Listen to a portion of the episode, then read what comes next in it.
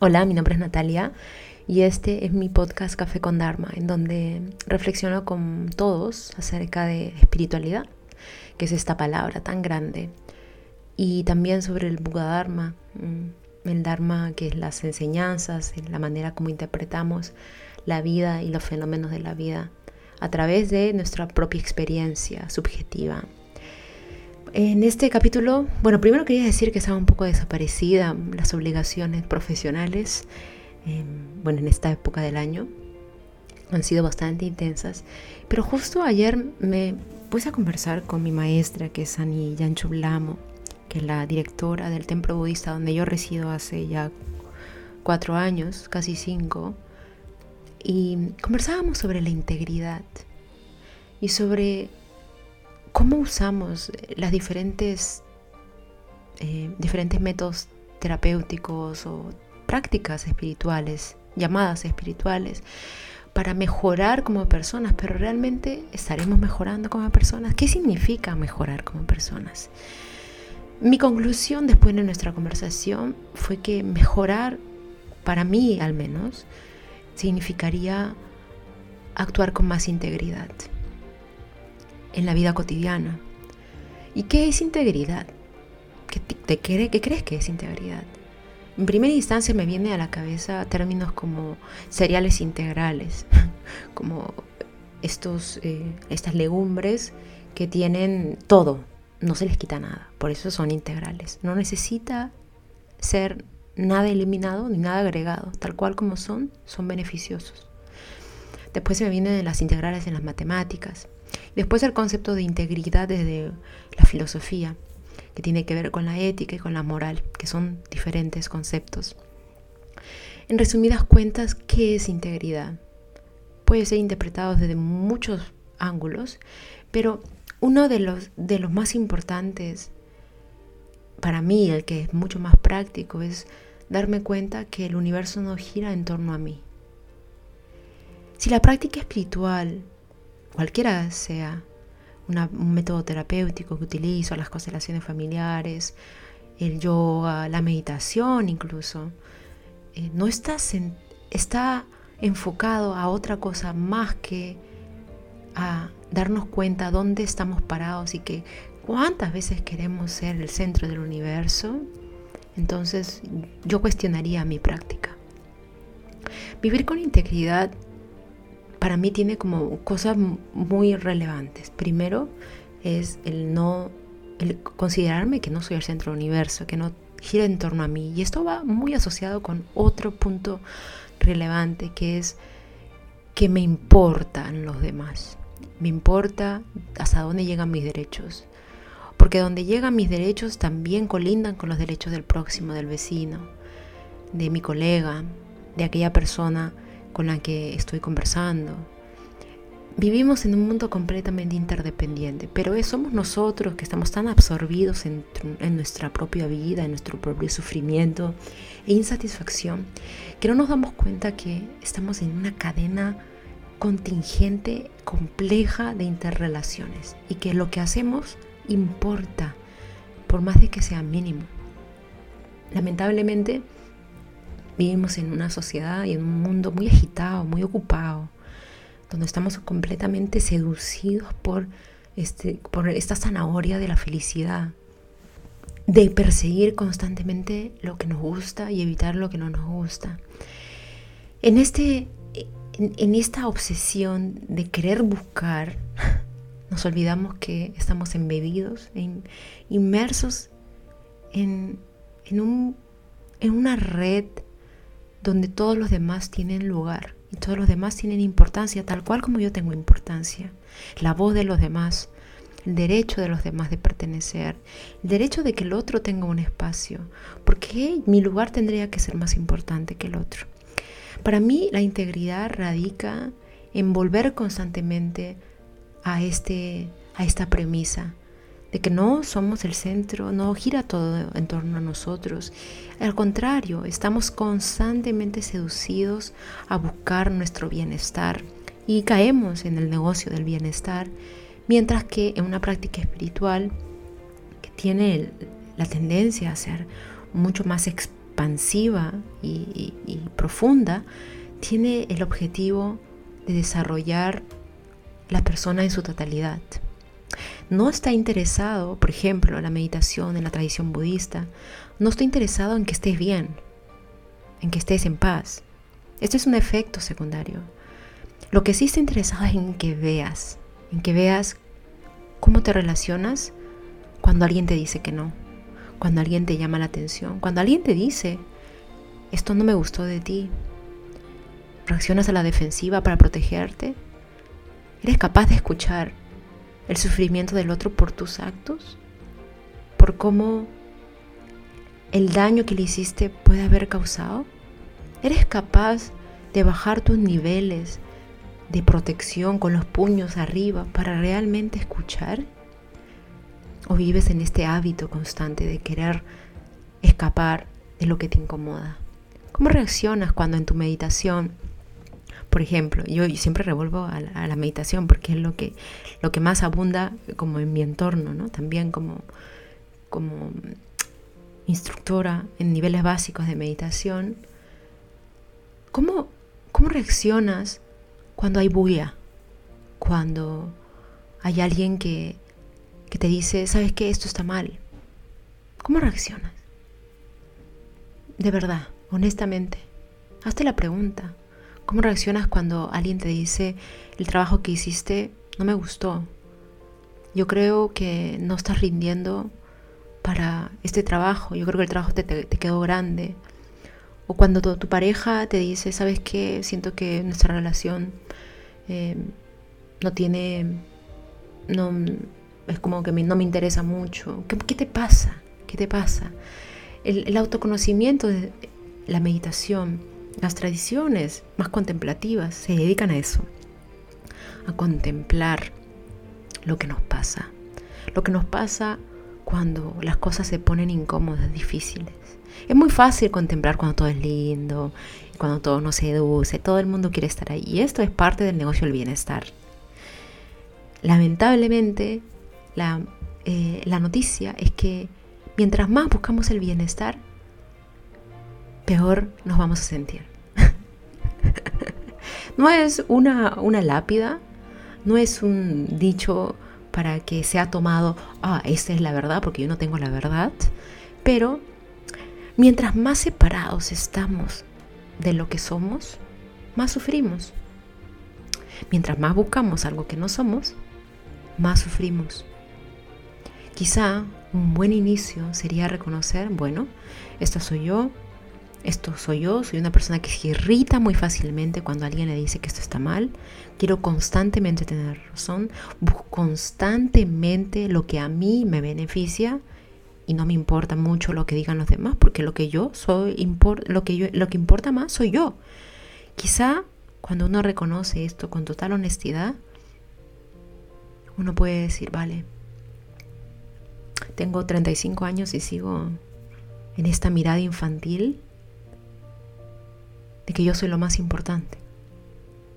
Y esto es opuesto, antípode a lo que nuestra sociedad narcisista nos vende, donde yo soy primero, yo soy después y yo tercero, donde el amor propio es lo que vende millones en redes sociales. El amor propio, el amor propio. ¿Qué es el amor propio? el amor propio es este, esta proclamación de que yo soy lo más importante. ¿De qué? ¿Por qué? ¿Por qué yo sería lo más importante de todo el universo? ¿Por qué? En alguna parte sí, pero cuando es el sufrimiento de la condición humana, no hay sufrimiento más importante que otro. Todos sufrimos igual, en diferentes contextos. Entonces, ¿por qué yo no podría mirar al otro con su sufrimiento, con su incapacidad también? Porque yo soy capaz de mirar mi incapacidad y mi autoabsorción, que solo puedo mirar mi ombligo cuando pasa esto, cuando uno puede mirar abiertamente esta actitud egoísta, narcisista, uno dice, bueno, esto es lo que hay. Esto es lo que hay hoy. que, son, que no significa que me culpo. ¿eh? Ojo, esto de la culpa es un juego mental nada más. Un juego mental que la gente le presta mucha atención también. Pero bueno, uno dice, esto es lo que soy. Pero eso no voy a hacer mañana. Eso no significa que mañana o en un año voy a hacer lo mismo, ¿no? Tengo la capacidad de cambiar mis hábitos también, mis hábitos mentales, con entrenamiento y con disciplina. Para eso uno necesita, al menos mi experiencia, un maestro, una maestra, alguien que haya navegado esas aguas. Porque la gente común y corriente, los que no tenemos entrenamiento mental, los que no tenemos entrenamiento de entendernos, Mm, sabemos muy poco de cómo hacer esto. Hay personas muy, muy, muy, muy sabias. Y no me refiero aquí a psicólogos ni a psiquiatras, me refiero a personas de sabiduría interior, de riqueza interior, capaz de iluminar las oscuridades por no eliminarlas, sino por simplemente quedarse en los espacios incómodos. Hay personas que han navegado sus vidas con tremenda ecuanimidad, con tremendo espacio interior para que todo ocurra, la miseria, el sufrimiento, la calamidad, la tristeza, el duelo, la pérdida, como también los opuestos. Este negocio ¿no? en el que estamos ahora envueltos, el negocio de bienestar, es peligroso. Es peligroso porque como constantemente queremos buscar, somos una sociedad consumista, buscamos y coleccionamos. Coleccionamos conocimiento, coleccionamos cursos, coleccionamos terapias. Estamos metiendo todo eso a nuestro bolso. Y también metemos el autoconocimiento. La prueba de fuego, por ejemplo, en la meditación, es ver, bueno, me fui a un retiro cinco días, yoga, meditación, paraíso, mar, la gente muy cool, la gente muy vibrando alto. Bueno, ¿Cómo, sobrevives en el ambiente de trabajo donde estás? Donde tienes un jefe que constantemente te dice, ¿sabes qué? Esto le falta calidad. En un ambiente académico, por ejemplo, en el que yo estoy expuesta, constantemente la excelencia académica. Siempre hay algo que mejorar. Uno puede quedarse burn out, exhausto de tanta exigencia, pero también uno puede decir, vale, esto es pura apariencia, lo que me dice la persona es apariencia, porque esto no es la persona. La persona es mucho más que lo que dice, ¿no? ¿Cómo me relaciono yo con el mundo? ¿Cómo me relaciono con los que no vibran alto? ¿Cómo me relaciono con los que ay, no son tan abiertos, como los que no, no sintonizan con mi energía? Eh, ¿Cómo me relaciono? ¿Los separo? ¿No me junto con ellos? Así como hacen los niños. ¿Tengo mi grupito? ¿O soy capaz de decir, vale, esto también es parte de la diversidad? oye, me estoy perdiendo este, este ámbito tan rico de crecimiento en la incomodidad. Voy ahí, al contrario, voy ahí, porque ahí está el crecimiento. Y si lo arruino, bueno, siempre hay la capacidad de restaurar, de pedir perdón, de decir lo siento. Eso requiere coraje. No requiere coraje, coraje ponerse a protegerse así con los puños y ponerse a la defensiva. Eso es como un insulto al coraje, en realidad. Eso es lo que nos han vendido los héroes. Las, historias de los héroes que protegen. Eh, eso no requiere entrenamiento, es puro impulso. Hablando de em, Will Smith y le entregan los Oscar. Eso no requiere entrenamiento, ese es un instinto, un impulso. Lo que requiere entrenamiento es, a ver, mi respuesta innata animal es esta. ¿Soy capaz? ¿Con esto voy a causar daño? ¿Mis acciones causan daño? La manera como hablo, me dirijo al otro, ¿causa daño o causa un beneficio? Si causa daño, mejor no lo hablo. Si causa un beneficio, a pesar de que no sea lo más maquillado posible para que todo el mundo lo reciba lindo, la intención es lo más importante. La intención detrás. Y pasa que a veces no podemos ver la real intención porque estamos cegados por nuestra propia idea del yo. Estamos tan seducidos por nosotros mismos, la verdad. Entonces, para recapitular, este, las prácticas espirituales, hay que poder identificar, hay poder em, creo, es, es bastante gratificante poder diferenciar entre una práctica que me sirve para entretenerme, que puede ser incluso la meditación, el yoga o cualquier otra práctica, que me sirve para entretener y ser sincero con eso. Oye, ¿sabes qué? Yo hago mi meditación para escapar mi miseria, para escapar mi, mi día agitado, entonces me escucho música de Snatan Kaur y, y, quiero que todo sea om y paz y, ah, bueno, esa es una, ¿no? Me, medito para distraerme, para seducir mis sentidos, para cortar mis sentidos y que nadie moleste. Bueno, la mala noticia es que vas a volver a tu casa, con tus hijos, con tu marido, con tu trabajo, con el caos de la vida, con la presión. ¿Cómo vas a lidiar con eso? Entonces ahí viene la otra parte ¿no? de las tradiciones espirituales. La meditación y las prácticas espirituales sirven para no cortar y no, se, no bloquear los sentidos, al contrario, sirve para ver, para ver cómo nos relacionamos con lo incómodo, con lo que no nos gusta. Nos cerramos, nos protegemos con los puños arriba porque yo tengo la razón? ¿O soy capaz de decir, bueno, sí, soy tan egoísta que no puedo ver, ni siquiera solo puedo ver mi ombligo? No puedo ver los demás. Y con esto viene como la sensación de decepción, siento yo. Como la, pero no una decepción eh, triste, es como una decepción saludable. Porque nos damos cuenta que que madurar requiere esas decepciones. si no vivimos en un mundo infantil, la verdad, donde todo es como así, ah, yo voy por ello y, lo voy a lograr. Y bueno, a veces no se logra tampoco. La realidad es que a veces sí y a veces no. Y a veces nos equivocamos y dañamos a los otros. Esta madurez viene del reconocimiento que también causamos daño, no sabemos, estamos incapacitados. Y porque nos damos cuenta de eso, decimos, bueno, necesito entonces a otros que me ayuden a, a verme. Buscamos un maestro, una maestra, buscamos amigos que sean sabios